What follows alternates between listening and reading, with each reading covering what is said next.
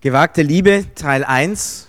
Überraschenderweise, nächsten Sonntag kommt Teil 2. Wir machen nächsten Sonntag weiter an dieser äh, Geschichte von Lukas 15, ähm, dann 11 bis 32. Ich möchte den Text vorlesen. Es ist wahrscheinlich vielen bekannt und ich möchte euch trotzdem bitten, einfach nochmal sich auf diese wunderschönen Geschichten einzulassen, die Jesus erzählt. Und ähm, vielleicht klingt es für manche so, da hat Jesus halt mal so so ein paar Geschichten erzählt, die irgendwie ganz cool waren, aber ähm, je, länger, je länger ich mich mit diesen Geschichten beschäftige, desto mehr merke ich, da steckt so viel Gedankenkraft dahinter und so viel Überzeugung, dass es sich lohnt, diese Geschichten wieder und wieder zu hören. Und jedes Mal entdeckt man etwas Neues. Auch ich habe diesmal wieder etwas Neues in diesen Geschichten äh, gehört, die ich sage und schreibe seit 45 Jahren schon kenne. Ähm, spannend, ja, so lange und doch wieder Neues. Alle Zolleinnehmer und andere Menschen, die ein Leben voller Schuld führten, kamen zu Jesus, um ihm zuzuhören. Die Pharisäer und Schriftgelehrten ärgerten sich darüber und sagten, mit solchen Menschen gibt er sich ab und isst sogar mit ihnen. Und da erzählte ihnen Jesus dieses Gleichnis. Ich habe extra, extra nochmal im Griechischen nachgeguckt, da steht wirklich dieses Gleichnis, obwohl im Anschluss drei Gleichnisse kommen. Jetzt kann man sagen, entweder hat Jesus nicht zählen können oder aber er wollte sagen, dass diese drei Gleichnisse letztlich insgesamt ein Gleichnis sind. Und darum geht's. Und wir werden nachher feststellen, dass die beiden Gleichnisse, die dann kommen, um die es heute geht, tatsächlich ganz eng zusammengehören und eine gemeinsame Botschaft haben, die man tatsächlich zusammenfassen kann mit dem Stichwort gewagte Liebe. Ich lese weiter. Stellt euch vor, einer von euch hat 100 Schafe. Ich habe hier zur Erinnerung, wie die aussehen, ein paar hingemacht, eins hingemacht. Also wenn ihr nicht wisst, wie Schafe aussehen, so. Ihr könnt auch zu mir gucken, ja, auch, funktioniert auch, ja. Eure Nachbarn definitiv nicht, das sind alles Menschen. Ja. Also, stellt euch vor, einer von euch hat 100 Schafe und verliert eins davon. Wird er dann nicht die 99 Schafe in der Steppe zurücklassen und das verlorene Schaf suchen, bis er es findet. Das Wort, das hier für Steppe steht, heißt eigentlich Einsamkeit. Also schlicht, der lässt die 99 in der Einsamkeit, um das eine zu suchen. Spannende Frage, warum sich die 99 in der Einsamkeit nicht verlaufen, aber gut. Wenn er es gefunden hat, nimmt er es voller Freude auf seine Schultern und trägt es nach Hause. Er ruft seine Freunde, Nachbarn zusammen und sagt zu ihnen, freut euch mit mir. Ich habe das Schaf wiedergefunden, das ich verloren habe. Und Jesus sagt dann, das sage ich euch. Genauso freut sich Gott im Himmel über einen mit Schuld beladenen Menschen, der sein Leben ändert. Er freut sich mehr als über 99 Gerechte, die nicht nötig haben, ihr Leben zu ändern. Wir kommen zu der zweiten Geschichte. Oder stellt euch vor, eine Frau besitzt zehn Silbermünzen. Ihr müsst euch das so vorstellen, dass es wie so ein Schmuck ist, ja, eine Kette und dann hat sie zehn Silbermünzen dran. Ähm, das gibt's heute noch, ja. Ich habe das Bild gestern live bei Google aus dem Internet gezogen. Also so müsst ihr euch das vorstellen. Nur diese Silbermünzen, die sind irgend, da steht, da steht dann Mark drauf und so. Also da müsst dann irgendwie Schekel oder sowas draufstehen. Das ist der einzige Unterschied. Aber so müsst ihr euch die Dinger vorstellen. Bestitzt zehn Silbermünzen, die zu ihrem Hochzeitsschmuck gehören.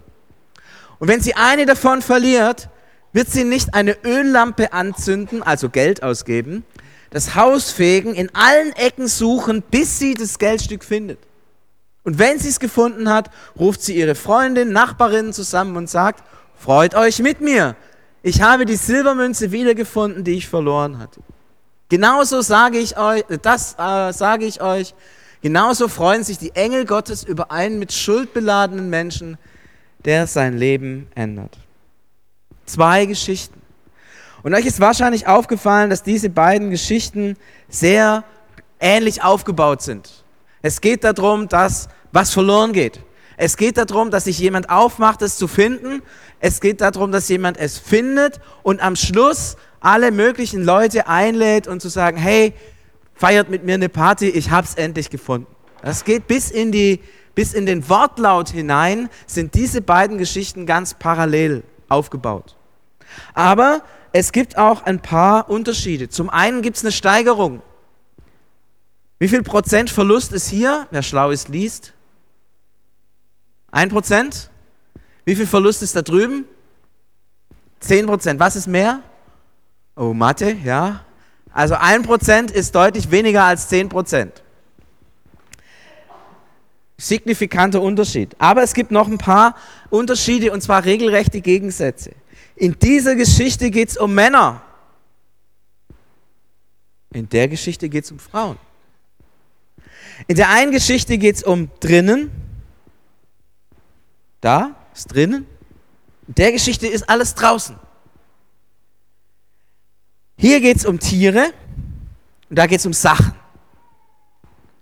Also wir merken, die haben irgendwie eine enge Nähe, diese beiden Geschichten. Sie gehören irgendwie zusammen. Und es gibt aber auch Gegensätze in diesen Geschichten. Gegensätze, mit denen Jesus spielt, indem er deutlich macht, hey, vielleicht gilt, gilt diese Geschichte für Männer und Frauen gleichermaßen. Und es gibt etwas ganz Spannendes, was beide Geschichten miteinander verbindet und das ist das, was ich neu gelernt habe. Es geht eigentlich um weniger um einen tatsächlichen, sondern um einen emotionalen Wert. Hier macht sich der Hirte auf, das eine verlorene Schaf zu finden und lässt die 99 in der Einsamkeit zurück. Eigentlich würde man sagen, vollkommener Quatsch. Ja? Wäre doch viel wichtiger, erstmal die 99 sicherzustellen. Also einen Schäferhund zu holen, einen Zaun drumherum zu machen, sie in den Stall zu bringen, egal was. Wäre doch jetzt viel besser, die 99 safe zu machen und dann das eine zu holen. Nein, er lässt die 99 stehen, wo sie sind und rennt dem einen nach. Wie wichtig muss diesem Hirten dieses eine Schaf sein? Er, er geht das Risiko ein, mehr zu verlieren als zu gewinnen. Das ist ein hoher emotionaler Wert, nicht ein materieller Wert. Es sind nur, es sind nur ein Prozent. Es ist nicht viel von seinem ganzen Besitz. Aber es ist ihm wichtig, es ist in seinem Herzen ihm wichtig, ich, ich muss dieses Ding, dieses Schaf endlich finden. Auf der anderen Seite könnte man sagen, es geht um Silbermünzen, ja, und äh, Silbermünzen, also Silber, denken wir ja alle, ist richtig wertvoll. Ja, also ich hätte jetzt, als ich die Geschichte gelesen habe, gedacht, okay, so eine Silbermünze, 100 Euro, 200 Euro vielleicht, richtig wertvoll. Dann habe ich aber in, dem, in meiner Bibel nachgeguckt, da gibt es hinten so eine Liste drin, was die Münzen wert sind. Ich war richtig enttäuscht. Was schätzt ihr, was so eine Münze, so eine Silbermünze wert ist? Eine Mark. Also umgerechnet 50 Cent. Ist nicht viel, oder? Ist nicht viel. Ist ein kleines Silberstück. Hat den Wert von 50 Cent. Hä? Und dafür macht die so einen Stress? Für 50 Cent? Hey, der zündet die eine Öllampe an. Wisst ihr, wie, wie teuer Öl ist? Wahrscheinlich hat sie für die ganze Suchaktion mehr Geld verbraucht, als die Münze eigentlich wert ist. Die ist ja genauso plemplem wie der. Die gibt mehr aus, als das Ding eigentlich wert ist. Aber warum? Weil sie es ganz haben will. Weil es ihr Hochzeitsschmuck ist. Weil es ihr wichtig ist, dass sie es ganz hat. Bei beiden Geschichten merken wir, der materielle Wert ist nicht so das Entscheidende. Es ist der, der emotionale Wert, es ist das Herz. Es ist das, was man wirklich haben möchte, weil es, weil ich es brauche, weil es zu mir gehört weil ich es nicht ertragen kann, dass es nicht da ist. Und vielleicht kennt ihr das ja, dass man manchmal irgendwelchen Gruß zu Hause hat, wo man merkt, das ist eigentlich nicht wertvoll. Aber wenn ich es nicht mehr hätte, dann hätte ich echt was verloren. Und man sucht es wirklich. wenn man es verloren hat, weil dieser Gegenstand oder diese Sache so, so wertvoll für das Herz ist und nicht wertvoll für den Geldbeutel. Und genau so sind diese beiden Geschichten.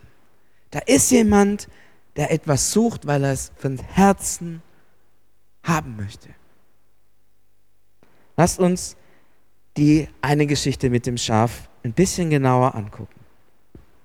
Da heißt es, dieses Schaf geht verloren. Es ist also draußen, irgendwo in der Landschaft, irgendwo weg.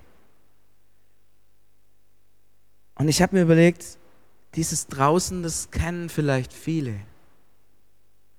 Wir sind hier in der Gemeinschaft, die Gottesdienst feiern. Wir sind vom CVM, wir sind von der tamilischen Gemeinde, wir sind, wir sind Leute, die irgendwie sagen, ja, Gottesdienst ist uns wichtig. Und wir sitzen jetzt alle drinnen. Das ist ganz gut, weil draußen wäre es kalt. Aber vielleicht geht es dem einen oder anderen von euch so, dass er sagt, ich sitze zwar hier drin auf diesem Stuhl, auf dem ich gerade sitze, aber ich fühle mich, als wäre ich draußen. Wenn die anderen da Gott loben und beten, ich bin da nicht dabei. Ich, mein, mein Herz kommt da nicht mit. Oder wenn die anderen von ihren Erfahrungen sprechen im Glauben, dann denken manche, habe ich nicht.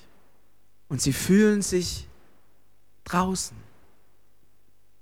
Vielleicht, weil jemand sagt, hey, da, da ist eine Schuld in meinem Leben und über die, über die komme ich nicht weg. Und wenn die da drinnen mit Gott zusammen sind und so, das, das ist cool, das finde ich eigentlich auch toll. Und eigentlich hätte ich es gerne, aber, aber ich, ich bin schuldig. Und mein Platz ist da draußen. Hier auf dem Balkon oder vielleicht noch weiter draußen. Weil wenn ich ehrlich bin, passe ich nicht zu diesen frommen Leuten, die hier sitzen. Die scheinbar alle so perfekt sind. Oder vielleicht hast du Gedanken in deinem Kopf. Vielleicht hast du Dinge getan in deinem Leben, wo du, wo du dich fragst, darf ich wirklich dazugehören? Darf ich zu einer Gruppe von Leuten dazugehören, die sich Christen nennen? Darf ich, darf ich zu Jesus gehören? Darf ich wirklich zu Jesus gehören?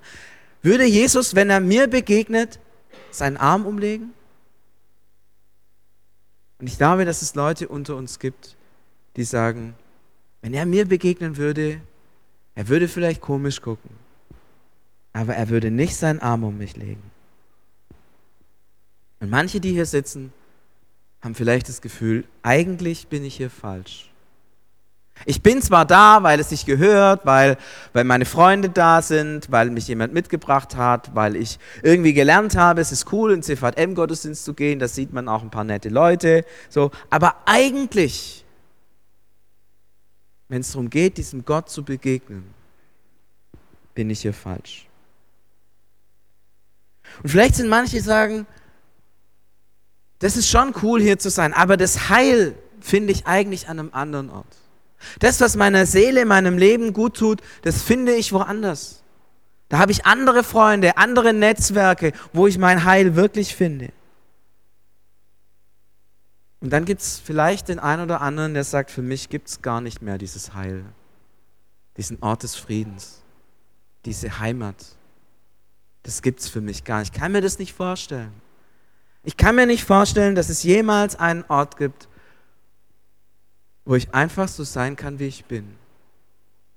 Dass es einen Ort gibt, wo ich meine Lebensgeschichte, meine Zweifel, meine Schuld, meine Fragen einfach mal auf den Tisch legen kann. Ich glaube, dass es diesen Ort nicht gibt, werden manche sagen. Und ich trage meine Sachen immer mit mir rum. Und ich lasse sie nie los. Ich sage sie nie und ich teile sie nie. Weil ich nicht weiß, ob es überhaupt jemals diesen Ort geben wird. Vielleicht, sagen die, ist es im Himmel. Aber so ganz sicher bin ich mir da nicht.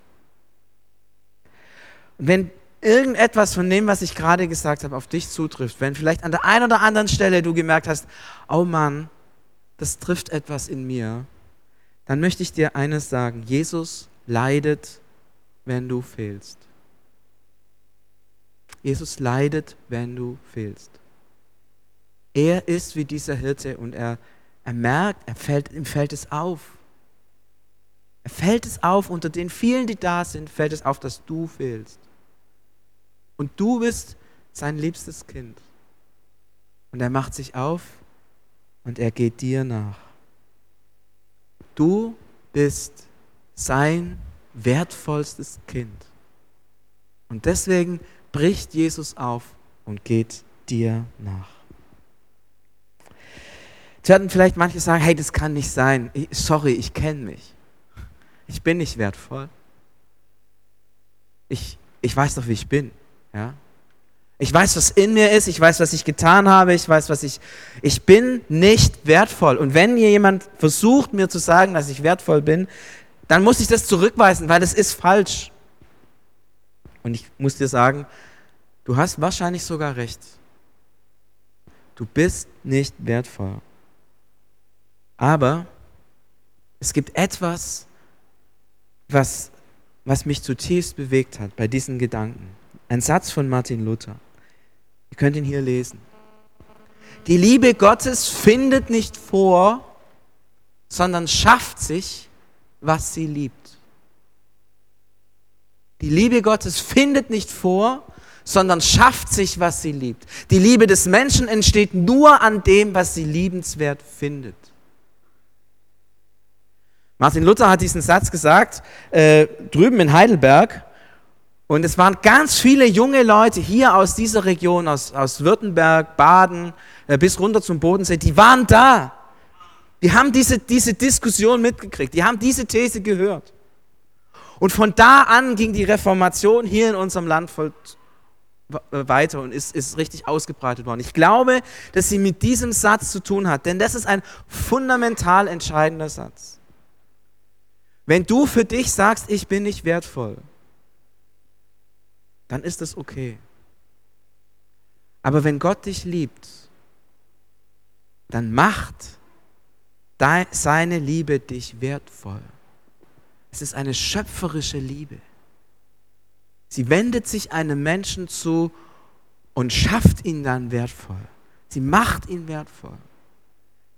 Wir sind nicht wertvoll, so wie wir jetzt als Menschen sind. Wir haben alle unsere Schwächen, alle unsere Fehler und wir können vor Gott nicht bestehen. Aber wenn Gott dich ansieht, dann macht er dich wertvoll. Menschliche Liebe sagt, oh, da ist ein schöner Mensch, der gefällt mir, der sieht toll aus, ich verliebe mich in den, der hat tolle Eigenschaften, tollen Charakter, ich verliebe mich in den. Gottes Liebe sagt, da ist ein Mensch und der ist so fehlerhaft, aber ich mache ihn liebenswert durch meine Liebe. Ich mache ihn wertvoll durch meine Liebe. Gottes Liebe macht dich zu einem wertvollen Menschen. Und wenn du von dir aus zu dem Urteil gekommen bist, ich bin nicht wertvoll, dann mag es für dich richtig sein, aber für Gott nicht. Er liebt dich und macht dich liebenswert. Er macht dich wertvoll. Er macht dich so wertvoll, dass er bereit ist, alle anderen zu vergessen, sich nur exklusiv dir zuzuwenden und dich zu lieben. Gottes Liebe ist schöpferisch. Sie macht jeden Menschen liebenswert und wertvoll. Und wenn du diese Gedanken in dir trägst, dass du selber vielleicht nicht genügst und nicht gut genug bist und nicht, nicht was weiß ich, schau auf diesen Jesus. Er macht dich wertvoll. Und halte das wirklich fest. Gottes Liebe findet nicht vor, sondern schafft sich, was sie liebt. Was bedeutet das? Wenn du da draußen stehst, wenn du das Gefühl hast, ich bin draußen, dann möchte ich dich bitten, bleib einfach stehen. Renn nicht weiter, geh nicht weiter raus, sondern bleib einfach stehen. Renn nicht weiter und dreh dich um. Jesus sucht dich. Er ist, er ist dir auf den Fersen. Er, er rennt dir hinten nach. Er ist unterwegs zu dir. Und jetzt sind wir bei dem Stichwort gewagte Liebe. Wag es, stehen zu bleiben. Manchmal, manchmal haben wir das Gefühl, es ist einfacher wegzulaufen. Es ist einfacher von diesem Jesus wegzulaufen. Es ist einfacher wegzulaufen. Aber ich möchte dich bitten, wag es. Bleib stehen und dreh dich um. Und lass dich drauf das ein, was dieser Jesus mit dir macht. In der Geschichte heißt es, dass er das Schaf nach Hause trägt. Lass dich drauf ein, dass Jesus dich in seine Arme nimmt dich hochhebt, auf seine Schultern setzt und dich nach Hause bringt. Ich weiß, da hat man Angst davor, weil, weil man so oft gelernt hat, dass man, dass man nicht geliebt wird und dass man enttäuscht wird. Und wenn man in sich vielleicht auch denkt, kann ich überhaupt, kann ich überhaupt wiederlieben? Kann ich überhaupt mich angemessen verhalten? Aber ich möchte dich bitten, sei mutig. Wage es, stehen zu bleiben, dich zu Jesus umzudrehen und wage es zuzulassen, dass er dich auf seine Schultern legt und dich nach Hause trägt. An den Ort, an den du hingehörst. An dem Ort, an der er dich haben möchte. An den Ort, an dem Heimat wirklich Wirklichkeit wird. Aber vielleicht sagst du, ich bin nicht draußen, ich bin definitiv drin. Manche Leute sind ja immer da. Also als Pastor ist es super, man geht meinem Kollegen wahrscheinlich aus und man weiß, wer immer da ist. Ja? Also man hat so seine Gemeinde vor Augen und dann weiß man also, der wird da sein, die sind vielleicht nur all zwei Wochen da, äh, die sind so, so wie, wie Kometen, ja, die kommen so all 30 Jahre mal vorbei. Ähm, so, so kennt man ja als, als Pastor die Leute. Und jetzt geht es um die Leute, die da sind, also die eigentlich fast immer da sind oder zumindest die denken, sie seien fast immer da.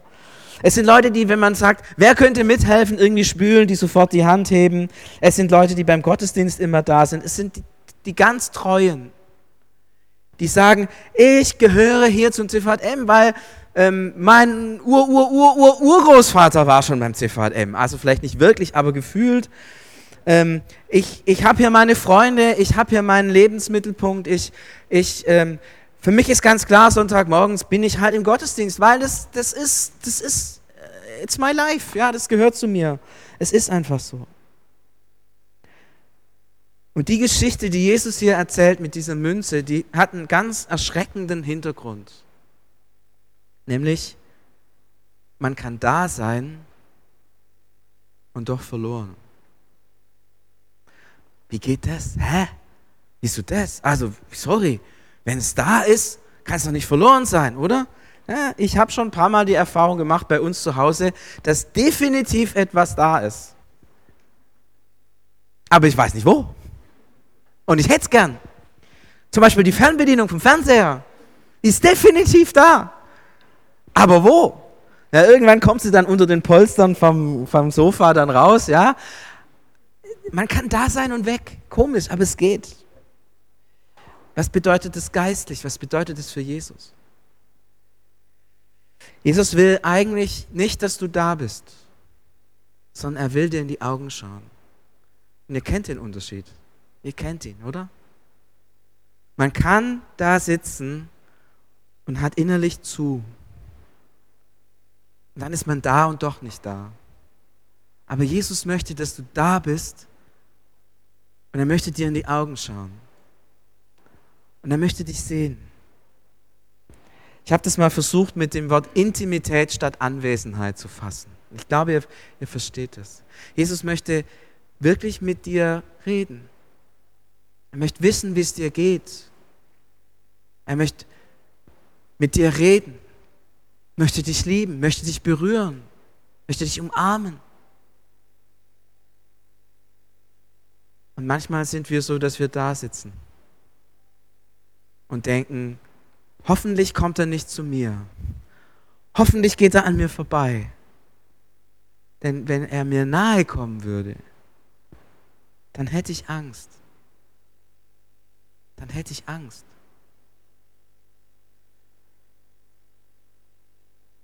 Was würde denn zum Beispiel sichtbar werden, wenn Jesus kommt und dir jetzt in die Augen schaut und dich ansieht? Und wisst ihr, Jesus sieht, sein Blick, der bleibt nicht hängen hier bei der, bei der Augenfarbe. Das ist das Komische bei Jesus. Sein Blick geht um die Ecke, nämlich hier rein bis dahin, bis zum Herzen. Ist ganz tief in die Seele. Was würde er da sehen, wenn er mir so nahe kommt? Manche Verletzungen. Und wisst ihr, mit Verletzungen ist es so, man will sie immer verdecken. Weil wenn eine Verletzung offen ist, ist man verwundbar. Man will sie immer zudecken. Und wenn dann Jesus kommt und dich ansieht, dann würde er deine Verletzung sehen.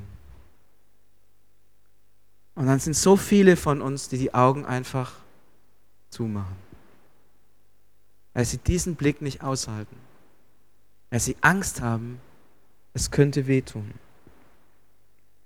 Weil Jesus vielleicht die Schuld sieht in dir, die du vor allen Leuten verstecken kannst, sogar vor dir selber, aber irgendwo in dir ist dieser Gedanke, wenn Jesus die Ecke sehen würde, schnell so. Vielleicht Enttäuschungen auch von Gott. Es ist ja nicht so, dass das alles super ist in unserem Leben. Und manch einer hat vielleicht einen Punkt, wo er sagt, da bin ich von Gott enttäuscht. Da bin ich vielleicht sogar wütend auf Gott. Kann man toll nachlesen im Buch Hiob oder in vielen Psalmen. Leute Leid erleben und wütend sind. Wütend, weil vielleicht ein lieber Mensch gestorben ist. Wütend, weil der große Traum ihres Lebens sich nicht erfüllt hat wütend. Ich weiß es nicht warum. Aber dann sitzt man im Gottesdienst, gehört immer da und dann hat man vielleicht so seine Zweifel und dann kommt dieser Jesus einem nahe und schaut einem in die Augen und man macht schnell die Augen zu, weil dann würde dieser Jesus all das sehen und wenn er das sehen würde, dann würde es in mir rausbrechen. Dann würde ich sagen, ich will nicht mit dir. Guck weg, guck die anderen an. Ich will nicht dass du mich siehst, meine Wunden, meine Zweifel, meine Schuld. Ich will es nicht. Und wenn du so einer bist, dann möchte ich dich bitten, verpass nicht das Beste. Sei mutig. Wage Liebe. Wage Liebe. Und lass deine Augen auf und lass ihn in dein Herz und in deine Seele schauen denn er liebt dich in einer unglaublichen Weise. Egal, was er da sieht in dir. Wisst ihr noch, wie das mit Gottes Liebe ist? Sie bleibt nicht bei dem stehen, was vorhanden ist. Sie macht liebenswert. Wenn Gott in deine Seele schaut, macht er das, was da drin ist, liebenswert. Er will mit dir Intimität und Nähe leben. So wie hier. Er trägt das verlorene Schaf auf seinen Schultern nach Hause. Was für ein schönes Bild. Ein Papa, der sein Kind auf den Schultern trägt. Ein Bild voller Liebe und Fürsorge und Nähe. Und ich kann mir die Frau vorstellen, wie sie diese Münze endlich findet. Total verdreckt, kommt sie hoch und ihre Augen leuchten. Vielleicht nimmt sie sogar die Münze und presst sie an ihr Herz, ich weiß es nicht. Aber sie freut sich. So freut sich Gott, wenn du ihm nahe kommst. Wirklich nahe. Wir hatten vor letzte Woche einen Lobpreisabend und da ist mir, da stand mir ein Bild vor Augen. Es war so eine ganz kleine Pflanze, so wie die. Gerade, gerade, wie sagt man da, gekeimt. Ich sage geschlüpft, ist egal. Ähm, gerade sozusagen hervorgekommen. Und dann war es mir so, als ob Gott diese Pflanze wirklich ganz, ganz nahe kommt. Und wenn man so eine Pflanze ganz, ganz nahe kommt, wie wissen wir, was man machen muss? Da muss man sich auf den Boden legen. Da muss man ganz tief runterkommen. Die kann man nicht von der Ferne sehen. du dich auf den Boden legen, ganz nah hingucken, sich richtig auf diese Pflanze konzentrieren, sonst siehst du die nicht unter den vielen, vielen anderen. Ich hatte dieses Bild, dass Gott dich wie so eine Pflanze sieht, wie du da irgendwo im Wald wächst. Und er kommt zu dir und legt sich auf den Boden, dort ganz klein, und schaut dich an. dann war in diesem Bild so, dass Gott dich mit seinem Atem ganz leicht anhaucht. Wisst ihr, was dann passiert ist? Diese kleine Pflanze, sie ist gewachsen, sie ist groß geworden. Und sie ist gewachsen in zwei Richtungen. Nach oben um etwas zum Lob Gottes zu sein. Und in die Tiefe, um ganz heil zu werden. Das tut Gottes Liebe. Das tut Gottes Liebe. Ich möchte es zusammenfassen, was ich gepredigt habe in diesem Text, in diesem, ähm, wir werden das Lied gleich singen, das heißt gewagte Liebe und ich werde es ähm, vorlesen und ich glaube, da ist vieles von dem zusammengefasst, was ich gerade gepredigt habe. Und ich möchte euch bitten, jetzt tatsächlich so euer Herz aufzumachen, auf diesen Jesus zu schauen, der euch und uns nahe kommt. Bevor ich ein Wort sprach, sangst du Lieder über mich. Du warst schon immer gut zu mir. Du hast mich geformt, mir Leben eingehaucht. Oh, wie endlos überwältigend gewagt ist, wie du liebst. Oh, du kämpfst für mich und spürst mich auf. Lässt 99 stehen. Du erleuchtest alle Schatten, erklimmst alle Berge, um mir nachzugehen. Du zerstörst alle Mauern, vertreibst alle Lügen, um mir nachzugehen.